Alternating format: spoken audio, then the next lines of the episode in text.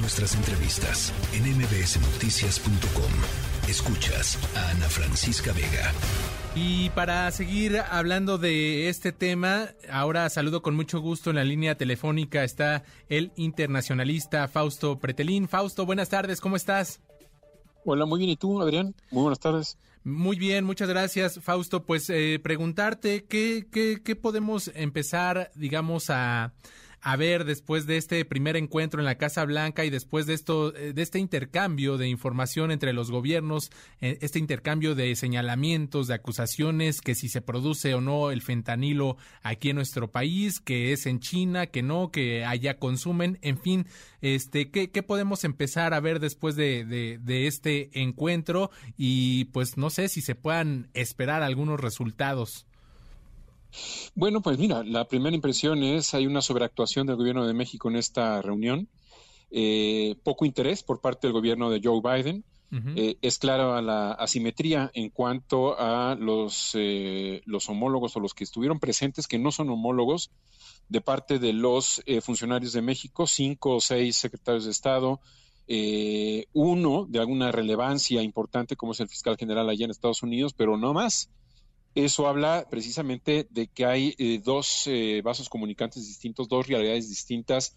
Eh, y segundo punto, diría que esta reunión fue producto de lo que ocurrió a finales de marzo, es decir, cuando el presidente López Obrador responde a dos congresistas, dos miembros del Partido Republicano sobre la intención de pues reetiquetar ¿no? a los grupos delincuentes, a los narcotraficantes como eh, terroristas y a partir de ahí hubo una escalada, una escalada retórica en las mañaneras que de alguna forma inclusive salpicó a- hasta China Sí. y ese involucramiento pues da como resultado lo que vimos hoy, pero insisto, creo que es una, eh, una reunión desafortunada por eh, el poco interés que tuvo Estados Unidos y la sobreactuación de México.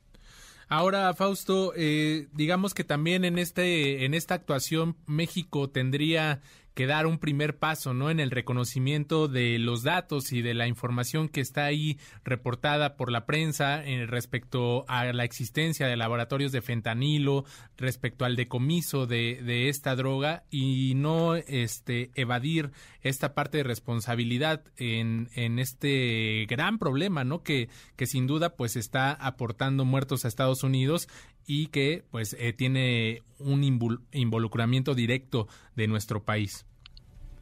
Así es, así es. Yo creo que al principio, en los, después de, de, las ultim- de la última semana de marzo, hay una resistencia por parte del gobierno de México a aceptar ¿no? una realidad que, bueno, pues lógicamente eh, agentes de la DEA o agentes de Estados Unidos saben muy bien, inclusive en dónde están algunos de los laboratorios aquí en México.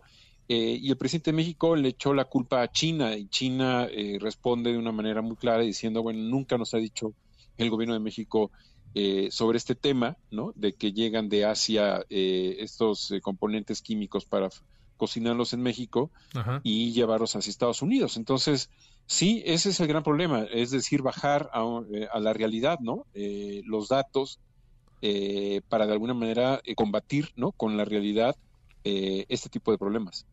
Fausto, si bien dices hay que dejar de lado, digamos, como les gusta llamarle allá desde Palacio Nacional y desde el gobierno de la 4T, dejar de lado estos datos o estos otros datos, pues también eh, eh, es necesario, digamos, esta cooperación conjunta. Eh, re- respecto a la actuación del gobierno mexicano, ¿Tú crees que procederían estas peticiones que, que se están planteando, esta- estas propuestas del gobierno estadounidense o, de la agencia antidrogas estadounidense respecto a ciertos operativos para combatir el, narcotráfico en nuestro territorio? ¿Tú crees que estas, estas propuestas que están planteando, eh, digamos, en algún momento sí puedan tener luz verde? Pues mira, la gran pregunta es si, si, si, si deja a un lado la retórica mm, el presidente de México de Ajá. que no se pueden meter aquí en México los agentes de Estados Unidos. Creo que sí hay cooperación, o sea, sí ha habido desde hace mucho tiempo. Eh, sin embargo, si tú recuerdas al principio de sexenio hubo un cambio en la ley de seguridad en donde eh, prácticamente pues no permitía o no permite que los agentes de la DEA eh, estén en este país sin que entreguen resultados o informes a relaciones exteriores. Eh, hay una nebulosa ahí en el sentido de que si hay eh, una aceptación ya explícita y clara del presidente de México de que pueden hacer operativos conjuntos, que ese es el, como se venía trabajando desde hace, desde hace tiempo. Eh, esa es la gran duda, si lo va a seguir, si lo va a permitir o no.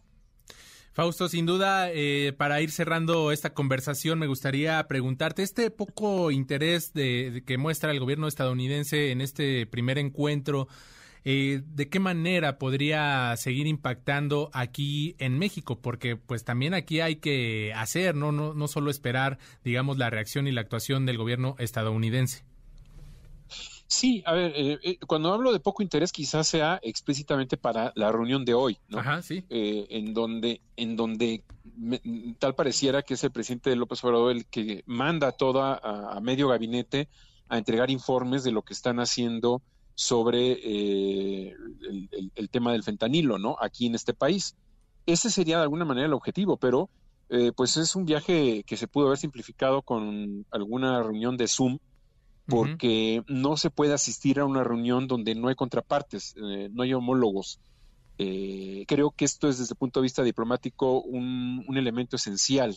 Sin embargo, sabemos que desde hace cuatro años la diplomacia no es lo que eh, deslumbra y no se utilizan estas herramientas. Entonces, cuando no se utilizan estas herramientas diplomáticas, se caen en este tipo de, de eventos en donde si uno ve la fotografía, ve la total asimetría la ausencia de lógica de que vayan seis, ocho elementos del gobierno mexicano eh, para encontrarse con, eh, con otras personas que no están en la misma, eh, en el mismo nivel.